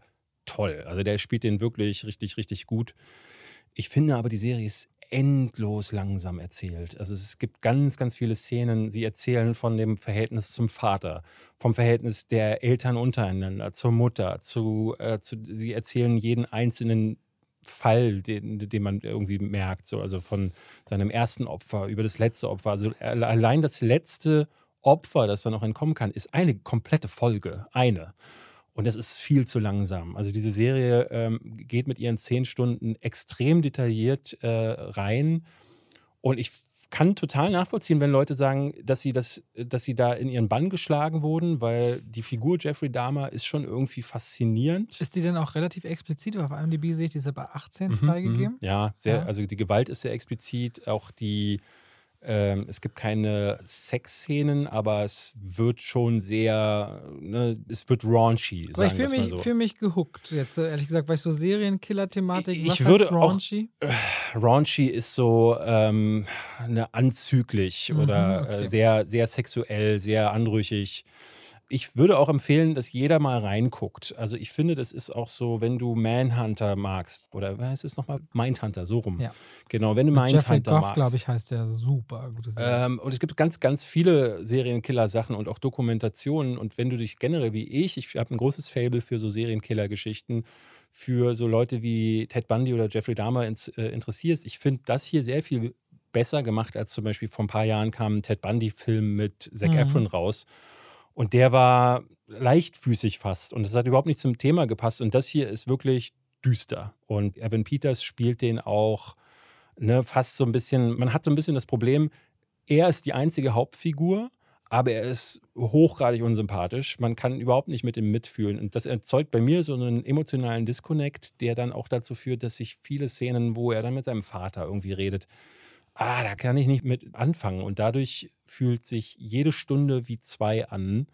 Und ich, ich, wir haben fünf Folgen geguckt, also fünf Stunden äh, geschafft und haben dann jetzt beschlossen, m -m, das okay. geht nicht weiter. Also es ist irgendwo interessant, aber es hält mich überhaupt nicht bei der Stange. Und da du ja weißt, wie es ausgeht und ich dann auch irgendwann anfing, während die Serie lief, habe ich dann auf Wikipedia mich zu Jeffrey Dahmer mehr und mehr belesen. Ich kannte schon Details, aber nicht alles und dachte dann so, oh, faszinierend. Wahrscheinlich Wirklich. als Dokumentation dann auch spannend, aber tatsächlich ziemlich gut bewertet auf äh, IMDb mit 8,4. ja, ey, schau dir das an und ich bin ja. gespannt, was du sagst. Also, das ist wirklich, glaube ich, so eine Geschmacksfrage, wie, wie, du klarkommst mit dem schleichenden Tempo. Ich glaube übrigens, also danke dafür. Mhm. Wenn wir Triangle of Sadness reden wir, glaube ich, nächste Woche drüber. Ich glaube, da haben wir einiges zu erzählen und mhm. wir sind schon gut. Ich habe noch einen Film, du hast noch ein, zwei Filme. Mhm. Ich mache es noch ein bisschen kurz mit Ticket ins Paradies. Mach den habe ich nachgeholt. Deine geliebte Julia Roberts. Wir müssen oh. erst äh, zu den Filmen rüber wechseln. So. So. Und jetzt kommen wir zurück zu den Filmen. Deine geliebte Julia Roberts und George Clooney zum fünften Mal zusammen in mhm. einem Film. Die spielen dort äh, David und Georgia. Die waren mal verliebt, die hatten mal eine Zeit. Daraus ist ihre Tochter Lily entstanden, aber danach haben sie sich getrennt und hassen sich auch, gehen sich aus dem Weg. Und der eine glaubt eh mal, dass der andere alles falsch macht. Aber Lily hat jetzt ihren College-Abschluss und beschließt nach Bali-Indonesien zu fahren, bevor sie dann zurückkommt und als Anwältin arbeiten will. Hat sie sich hart erarbeitet. Die Eltern sind irre stolz. Aber wie natürlich kommen muss mit ihrer Kommilitonin, Schrägstrich Freundin in Indonesien, lernt sie einen Typen kennen und schreibt ihren Eltern eine Nachricht, ich werde hier heiraten. Und das müssen diese Eltern jetzt unterbinden, damit ihre Tochter nicht die gleichen Fehler macht wie sie einst. Zu schnell die beste Zeit des Lebens verstreichen lassen. Da kommt noch ein Kind bei raus und seine eigenen Träume nicht zu verwirklichen. Also, Geschichte, so gefühlt schon sehr oft da gewesen. Es ist einzig in der Line, was sie unterscheidet, die Chemie zwischen George Clooney und Julia Roberts. Merkst du, die haben so eine Spielfreude, mhm. sich zu hassen, dann doch wieder zu sagen, es gab auch mal eine schöne Zeit, so ein bisschen was Romantisches einzubauen. Wo soll dieser Film schon hin? Ne? Zwei Eltern, deren Tochter heiraten will, die wollen das verbinden und diese beiden Eltern haben keinen Weg zueinander und sie hat auch mit einem Piloten einen neuen äh, sexy Freund an der Seite. Wie kann es enden, David? Wie kann es enden? Werden die beiden zusammenfinden? Wird die Tochter vielleicht doch mit der Hochzeit glücklich entgegen sagen, der Meinung ihrer Eltern? Könnte es irgendwo da sein? Deswegen kann dieser Film überhaupt nicht von der Geschichte punkten. Es ist ein sehr klischeehafter und vorhersehbarer Film mit seinen ein bisschen mehr über 100 Minuten. Was ihn da so ein bisschen rausreißt, ist, dass da einfach so eine Spielfreude drin steckt, ein paar süße Momente. Also wer Romcom mag und sagt, das Ganze, es ist ja oft so, dass es wirklich durch Star Appeal und so eine gewisse Aura aufgewertet werden kann. War ja bei The Lost City auch irgendwie so. Genau. Aber der hatte, so, der hatte noch diesen Abenteuer-Flair. So, so, so funktioniert es aber hier auf der Romcom eben. Das wird durch diesen Star-Faktor auch spürbar mhm. aufgewertet. Damit sticht es so aus diesem Romcom mehr, das Netflix ja so gerne mehrfach durch die Walze dreht, ja. schon heraus. Mehr ist es aber auch nicht. Ticket ins Paradies. Ich brauche da auch nicht mehr zu verlieren. Ist aber in Deutschland, glaube ich, schrecklich gestartet, oder? Also Müsste ich, jetzt nochmal gucken. In den USA habe ich gar nichts gehört von dem Film. Das kann ich parallel recherchieren, weil ich ein ausgezeichneter Rechercheur bin. Du bist der Beste sozusagen. So. Dann lass mich doch äh, nochmal über zwei. Ticket ins Paradies hat 31 Millionen bisher in den USA eingespielt. Äh, wie viel hat er gekostet? Allein wahrscheinlich Julia Roberts hat 75 Millionen Dollar Auch Gage. Das finde ich raus. Ticket ins Paradies 36 Millionen Dollar. Aha. So. Aber äh, wo, wo sind da 36 Millionen Dollar hingelandet? Ja, Clooney und sie. Ich meine, okay, Clooney muss nie wieder arbeiten, hat er seine Company fast für eine Milliarde Dollar verkauft. Was für eine Company? Spirituosen. Spirituosen ah. und oder Wein. Ah, der ja. war der erste von all denen, die, also einer der ersten, die in so in alkoholische Getränke. Was ist, ich wurde neulich auf einem Geburtstag gefragt, wer dieser Typ sei, der so viele Millionen oder Milliarden gemacht hat mit Spirituosen. Und da meinte ich noch so, boah, da fällt mir jetzt eigentlich, also ne, ich weiß, dass Wayne Johnson hat ja. seinen eigenen Tequila und ich weiß, dass Kevin Aviator Hart hat seine Tequila äh, und genau, und Ryan Reynolds mit Aviator funktioniert Aviation. Aviation, stimmt, ja. Aviation. Ähm, aber ich bin nicht auf George Clooney gekommen, weil ich dachte, der macht doch nur Kaffee. Was weiß man von dem nämlich eigentlich gar nicht? Ah, ne? der hat gut. da richtig Geld gemacht. Also sowieso zwei Deals, die man in Deutschland nicht weiß, das und keiner weiß ja, das hat man ja mal gesprochen, dass Reese Witherspoon Reese, ihre ja, Company das, so teuer verkauft hat. Da saß ich ja auch da und dachte, what? Und in ja, Deutschland, jetzt wollte ich noch rausfinden, wie hier äh, Ticket ins Paradies startete, bei einer Prognose von 153.000 Zuschauern mit 230.000 Tickets. Okay. Das ist in Deutschland gut gelaufen. Das ist, das ist aber die letzte, das ist noch vom 19. September. Neue Zahlen habe ich jetzt tatsächlich. Aber es ist interessant. In den USA. Doch 142.000, also ein Drop auch nur von 30 Prozent ist in der zweiten Woche, ist nicht so wild. In den USA hat er aber noch nicht mal sein Budget eingespielt. Das, ja, aber ich glaube, weltweit wird er das wahrscheinlich insgesamt machen, ja. wird, das, wird das reichen.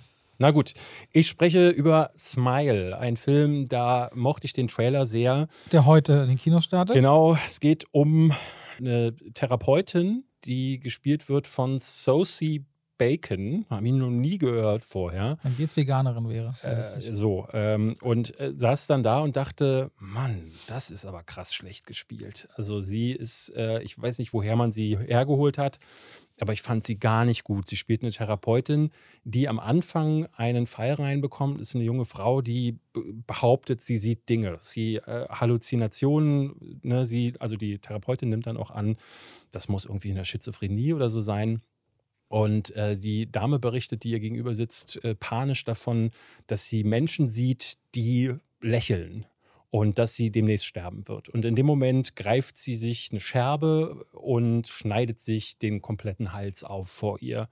Und dann, äh, ne, die Dame wird traumatisiert und schlägt sich über den restlichen Film damit herum, A, mit diesem Trauma, aber fängt dann plötzlich auch an, mehr und mehr Dinge zu sehen, unter anderem Leute, die auf eine ganz fiese Art grinsen. Und was ich gerade schon sagte, was für mich überhaupt nicht funktioniert, ist die Hauptdarstellerin, die aus dieser Situation, die ja eine Therapeutin ist, bei der ich so dachte, so, werden die da nicht drauf geschult? Ne, die wird komplett aus dem Leben gepfeffert. Also es dauert keine 20 Minuten, da sieht man sie ungeschminkt, wie sie zitternd irgendwo dasteht, gar nicht mehr auf sich klarkommt. Ja. Und die Bedrohung existiert zu dem Zeitpunkt aber noch gar nicht. Sie, sie hat ein Aufeinandertreffen mit einem Mann, äh, sie läuft dann durch diese Therapiestation und dann sitzt dann einer der Patienten und grinst dann auf diese spezielle Art. Und ich, ich habe das Gefühl, viele davon sieht man ja auch schon im Trailer, was du gerade beschreibst. Der ne? Trailer ist irre, verrät super viel. Mhm. Unter anderem, ähm, ne, ich, ich bin auch in den Film rein in der Vorfreude, weil es gibt einen Jump-Scare in dem Trailer, ja. der ganz am Ende kommt, wo ich dachte, oh, sowas habe ich noch nicht gesehen. Der ist frech und du frisch. Du meinst einen, darf ich das gerade benennen, was das ist? Oder? Benenne es, ja. Der herabklappende Kopf so am Auto, ja, ne? Ja, ja, ja, genau. Ja. Und da dachte ich so, ah, guck mal. Und dann hat er bestimmt noch mehr davon in petto. Und ich kann euch mhm. jetzt hier sagen, mm -mm, ist leider nicht Ach, so. Scheiße. Er hat dann ganz viele äh, Telefone, die dann plötzlich klingeln. Und dann ist plötzlich die Alarmanlage des Hauses. Eine Katze ist natürlich auch wieder zur Stelle. Also immer dann, wenn man ein lautes Geräusch braucht, das für einen Fake-Out dann genutzt ja. wird, ist es da. Was ich effektiv finde, ist dieses Lächeln. Das Lächeln ist eigentlich eine Sache, wo ich denke so, und auch deswegen hatte ich mich drauf gefreut, weil ich so krass grinsende Menschen, ne, das ist ja eigentlich. Das löst ja ein Unbehagen dann auch aus. Das löst bei Menschen in, generell ein Unbehagen aus. Das könnt ihr ja einfach mal üben vor dem Spiegel. Sowas sieht einfach, genau. Ja. Du, wird, du kriegst sofort die Creeps dabei. Und ich ja. dachte, oh, das kann, wenn sie das gut einsetzen, aber auch das benutzen sie nicht gut. Es gibt dann wirklich nur sehr vereinzelte Szenen, wo Leute dann so komisch grinsen, aber es ist es dann schon gewesen. Und erst im dritten Akt des Films kommt dann überhaupt erst diese übernatürliche Bedrohung dazu, die dann dafür sorgt, dass man das Gefühl bekommt, ah, okay, darum geht es jetzt irgendwie auch so ein bisschen.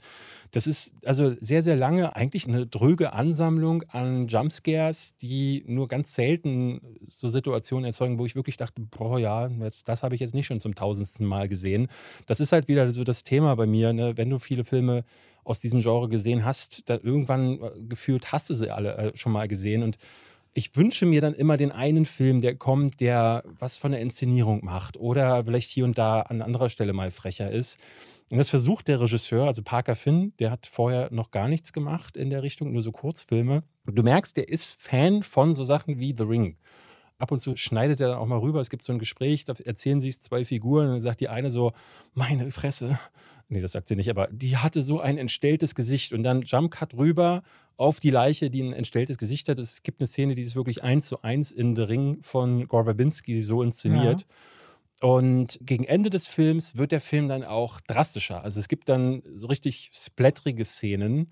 Ähm, und dann kommt so ein bisschen Creature-Horror dazu. Und dann dachte ich so, oh, jetzt fängt der Film an, da wo der Film eigentlich aufhört, den ich viel lieber gesehen hätte. Nämlich, du merkst so, plötzlich ist da eine Freude am Horrorgenre, wo auch mit einigen Elementen gespielt wird. Und äh, es gibt dann so zwei, drei Szenen, die richtig frech die Erwartungshaltung des Zuschauers unterlaufen. Und da dachte ich so, oh, hier mehr machen. Das wäre schön gewesen. Aber die zwei großen Probleme, nämlich, dass er viel zu lange sehr, sehr dröge vor sich hin plätschert und die Schauspielerin, die für mich überhaupt nicht funktioniert hat, das sind zwei Sachen, die halten den Film auf. Ich fand ihn trotzdem noch durchschnittlich, weil ich dachte, das Ende war dann schon irgendwie cool, hat mir Spaß gemacht. Bis dahin ist er aber eher so mittelmäßig und doch ein bisschen öde. Wie schade das ist, weil du hast dich lange auf den Film gefreut. Ja, das war Smile. Also es tut mir total leid, immer so für mich selbst dann auch so ein bisschen, weil ähm, ich hoffe gerade bei Horror, dass da ein bisschen mehr geht. Ähm, ich hatte jetzt am selben Tag leider die Pressevorführung von äh, Bodies, Bodies, Bodies verpasst. Ja. Da höre ich viel Gutes von. Und dieser Barbarian, die, den ich neulich auch mal erwähnt habe. Läuft überhaupt bei uns, weil in den USA funktioniert der ja ganz gut. Genau, hier? aber hier hat er keinen äh, Film-Kinostart, äh, genauso wie auch äh, Hellraiser noch keinen Deutschlandstart hat. Da hoffe ich ja so ein bisschen, dass, weil der bei Hulu kommt, dass sich Disney Plus den krallen wird, in Zeitgleich bringt. Aber ich habe ehrlich gesagt die Hoffnung schon ein bisschen aufgegeben, weil der am 7. Oktober in den USA läuft. Hm. Und bei Barbarian auch. Ja, ich sehe den schon in 2023. Apropos Hulu, weil du hast ja letzte Woche darüber geredet, dass sie hatten dazu mal recherchiert.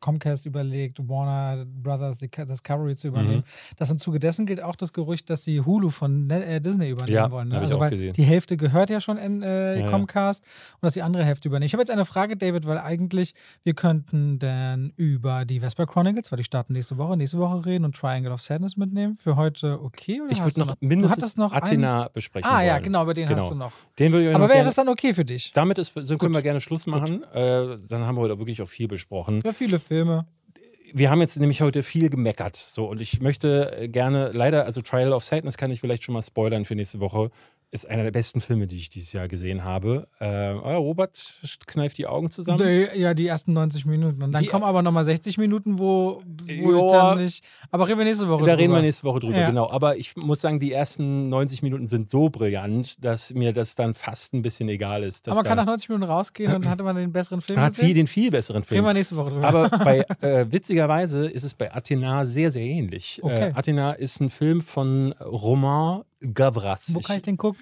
Bei Netflix. Ja, stimmt, vergraben ähm, hast du gesagt. Genau. Also das heißt, wenn ihr euch da mal an den äh, Charts von 1 bis 10 durchgegraben habt und dann irgendwo bei ist kürzlich released worden. Ähm, vielleicht habt ihr auch Glück, dass ihr einen sehr guten Algorithmus habt, weil ihr einen coolen Filmgeschmack habt. Dann wird er euch vielleicht auf der Startseite angezeigt. Bei Never. mir war es nicht so. Never. Athena stammt von Roman Gavras, der ist eigentlich Werbefilmer und Musikvideoregisseur. Äh, mhm. Hat unter anderem für MIA, hat er, glaube ich, Paper Planes gemacht. Äh, aber äh, also ganz viele Sachen für Justice. Und heißt in die MIA und nicht Mia, ja? Ja. Und äh, es gibt nämlich noch eine deutsche Band namens mhm. Mia. Achso, äh, deswegen darf es keine andere geben, oder? Who knows? Okay. Äh, auf jeden Fall in diesen Videos war es viel so mit äh, Revolution, es zeig, wird immer so, es wird Straßengewalt zum Teil gezeigt und man hat so das Gefühl, dass Roman Gavras eine richtige Wut im Bauch hat und Athena erzählt die Geschichte, äh, es geht gleich am Anfang los, ähm, in einem Longtake erzählt, der irre ist. Die ersten 15 Minuten dieses Films sind, die blasen dich weg. Also wenn du da nicht gepackt bist, dann weiß ich nicht, was mit dir los ist. Ähm, zeigt den ältesten Bruder einer Familie oder den, ich glaube, den mittleren Bruder einer sehr großen Familie. Nam, äh, Abdel heißt der und der ist gerade zurückgekommen aus dem Militärdienst und stellt fest, sein jüngerer Bruder wurde getötet von Polizisten in Paris. Und bei der Pressekonferenz stürmt eine junge, wütender, junger Franzosen genau die Polizeistation, brennt alles nieder, flüchtet dann, alles wie gesagt in einer Einstellung gefilmt. Das ist unglaublich, was sie da gemacht haben.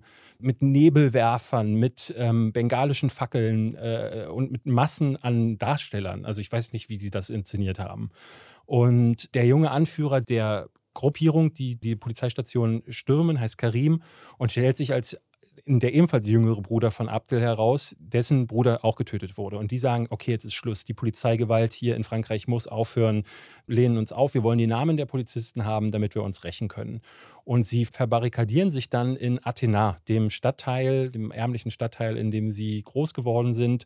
Das wird richtig zu einer Bunkeranlage ausgebaut und die Polizisten stürmen dann dagegen an. Und das passiert in den ersten 60 Minuten in Bildern, die hast du so auf der Leinwand noch nicht gesehen und wirst du auch nie. Und das ist nämlich die große Tragik an Athena. Das ist ein Film, der jetzt, glaube ich, in, auch in Venedig äh, uraufgeführt wurde und an Netflix verkauft wurde, leider. Leider in Anführungszeichen. Ich meine, ich bin immer froh, dass es überhaupt jemanden gibt, der sagt, wir bringen das raus. Aber das ist ein Film, es ist so schade, dass es den nicht auf der großen Leinwand gibt, weil das sind Bilder, die hast du so noch nicht gesehen. In Longshots, die hast du so noch nicht gesehen. Ähm, das Problem an Athena ist, dass er relativ schnell zerfällt, weil Roman Gavas, das merkst du, hat gar nicht so viel zu erzählen. Also dieser Punkt, die ersten so 30, 40 Minuten siehst du nur, die Kamera dreht sich um die Akteure wie das Chaos. Also sie zeigen gar nicht die Seite der Polizisten, sondern sind wirklich nur in Athena, wie sie Gänge verbarrikadieren, wie aber auch Familien, die da wohnen, die nicht zu diesen Aufständischen gehören, flüchten müssen, weil da kleine Kinder und Frauen auch noch unter anderem sind. Und dann gibt es da die beiden Brüder. Es gibt noch einen dritten Bruder, äh, die da irgendwie jeweils ihre gewissen Stritten ziehen. Der eine will die Gewalt verhindern, der andere, äh, dem ist alles egal geworden und die prallen dann aufeinander. Und das zu beobachten ne, in diesem ganzen Chaos, das Roman Gavras da inszeniert, ist der absolute Hammer.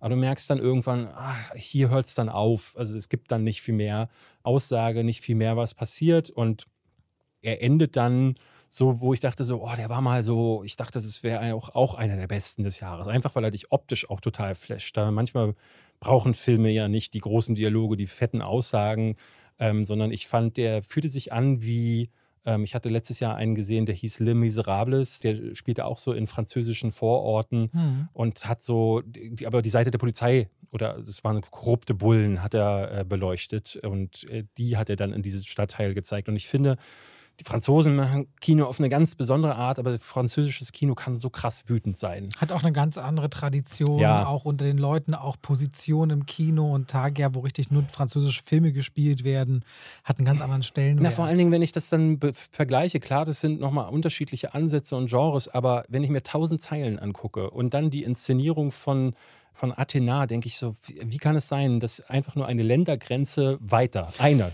es möglich ist, ist, dass Kino auf eine ganz andere Weise ich, erzählt Ich, ich weiß nicht mehr, in welchem, wo ich, in welchem Zusammenhang ich das gelesen habe, aber zum Beispiel japanisches Kino. Wenn du dir die Top Ten im japanischen Kino anguckst, da hast du ein, maximal zwei Hollywood-Filme. Der Rest sind immer japanische Filme ja. und vor allem auch dann immer deren neue Sachen von Naruto oder Dragon Ball oder Detective Conan. Also die haben da eine ganz große Tradition, wo man auch einfach die Filme gucken muss, um mitzureden. Ja, es ist echt ja. krass, wie sehr Deutschland sich da selbst, ich meine, wir haben jetzt, glaube ich, der Marktanteil von deutschen Filmen schwankt immer zwischen 20 und 25 Prozent und jetzt äh, nach der Pandemie tendenziell auch noch fallend. Das ist krass, wie wir zu unserem eigenen Film stehen. Also ich möchte euch den auf jeden Fall Athena empfehlen. auf ich, Netflix. Athena auf Netflix. Ich kann äh, definitiv versprechen, der wird euch sicherlich an einem bestimmten Punkt verlassen, aber bis zu diesem Punkt werdet ihr einen der bildgewaltigsten Filme des Jahres sehen. Ähm, leider ist er nicht so viel mehr als das, aber ich finde, dafür ist es das wert und ich bin sehr gespannt, was Roman Gavas als nächstes macht. Der macht ja mittlerweile, glaube ich, keine Musikvideos mehr, weil Musikvideos interessiert sich auch niemand mehr dafür. Ja. Deswegen, ähm, ja, das kann Kino auch sein und das finde ich total schön. Und leider, wie gesagt, es wird vergraben. Irgendwo auf einem Streaming-Anbieter, wenn man es nicht wüsste, wüsste man es nicht.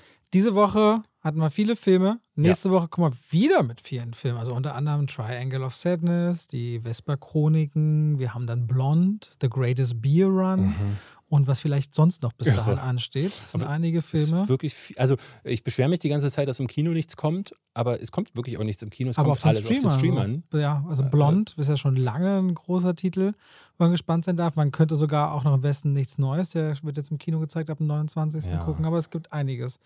Es gibt einiges. Vielen Dank heute fürs Reinhören und wir hoffen, ihr hattet Freude und dann hören wir uns nächste Woche wieder wie gewohnt. Bis dahin, macht's gut. Küsschen.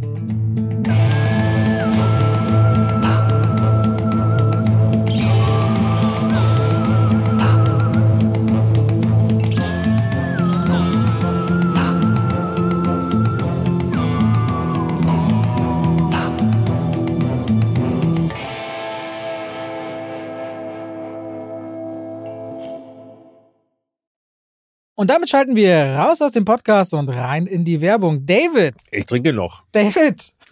ja. David. Ja. Wir ja. haben gerade über was gesprochen. Du hast gesagt, oh, du tust dich so schwer damit, ne? Du tust dich so schwer damit, zum Beispiel geballte Informationen einfach so hintereinander zu sagen. Mhm. Das fällt dir irgendwie schwer. Weißt ja. du, was überhaupt nicht schwer ist? Was denn? Einen Überblick über all seine Versicherungen zu haben. schöne Überleitung.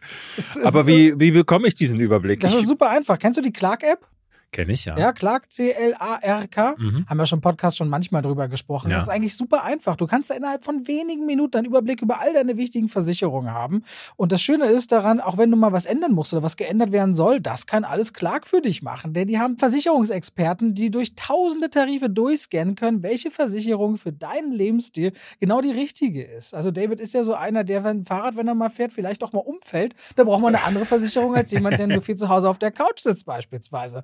Und klar kann das alles für dich möglich machen. Da kannst du deine Versicherung auch hochladen, da können die geprüft und gecheckt werden. Ist es genau für dich das Passende? Wichtig ist immer zu wissen, dass man dann sein Versicherungsmandat auch überträgt auf Clark. Das ist in der Versicherungswelt so gang und gäbe, nichts, was die jetzt erfunden haben. Das heißt, dein bisheriger Versicherungsvertreter, wenn es jetzt ein Unfall oder eine Haftpflicht oder eine Krankenkassenversicherung, also eine Gesundheitsversicherung ist, dann ist natürlich klar, das Mandat wird übertragen auf Clark, aber kann man auch jederzeit wieder kündigen und ist natürlich kostenlos. Und wenn ihr jetzt Clark ausprobiert, Ihr findet natürlich alle wichtigen Infos und Links in den Show Notes. Dann kriegt ihr sogar einen Shopping-Gutschein im Wert von 30 Euro, wenn ihr zwei von euren bestehenden Versicherungen hinzufügt. Pechschwafel 54, also Pechschwafel 54 als Ziffern. Das hintereinander und dann ist dieser Gutschein euer, insofern ihr natürlich zwei Versicherungen eintragt. Und das könnt ihr natürlich dann verwenden oder diesen Gutschein für Apple, für Ikea, für Amazon, whatever ihr gerne wollt und braucht. Und Clark ist da ein ganz einfacher Begleiter, um bestens abgesichert zu sein. David? Hast du Lust, mal drüber zu schauen? Weil dein Lebensstil, der könnte ja bestimmte Versicherungen nach sich ziehen. ich glaube, ich mache das mal, Robert. Danke für den Tipp. Bei welcher App? bei Clark. Ganz einfach. Vielen Dank und damit schalten wir raus aus der Werbung zurück in den Podcast.